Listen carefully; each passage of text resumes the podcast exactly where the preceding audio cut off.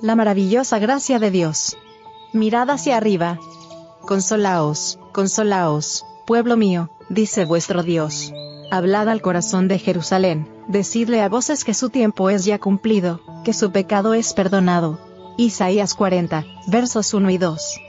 En los días más sombríos de su largo conflicto con el mal, le fueron dadas a la Iglesia de Dios revelaciones del propósito eterno de Jehová. Se permitió a sus hijos que mirasen más allá de las pruebas presentes hacia los triunfos futuros, al tiempo cuando, habiendo terminado la lucha, los redimidos entrarán en posesión de la tierra prometida. Estas visiones de gloria futura, cuyas escenas fueron descritas por la mano de Dios, deben ser apreciadas por su iglesia hoy, cuando se está acercando rápidamente el fin de la controversia secular, y se han de cumplir en toda su plenitud las bendiciones prometidas. La historia de profetas y reyes. Página 533. A nosotros que estamos a punto de ver su cumplimiento, de cuánto significado, de cuán vivo interés, son estos delineamientos de las cosas por venir, acontecimientos por los cuales, desde que nuestros primeros padres dieron la espalda al Edén, los hijos de Dios han estado velando y aguardando, anhelando y llorando.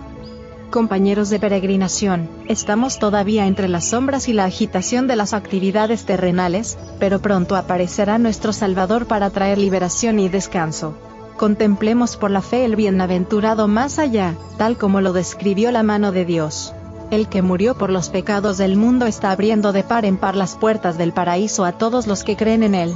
Pronto habrá terminado la batalla y se habrá ganado la victoria. Pronto veremos a aquel en quien se cifran nuestras esperanzas de vida eterna. En su presencia las pruebas y los sufrimientos de esta vida resultarán insignificantes.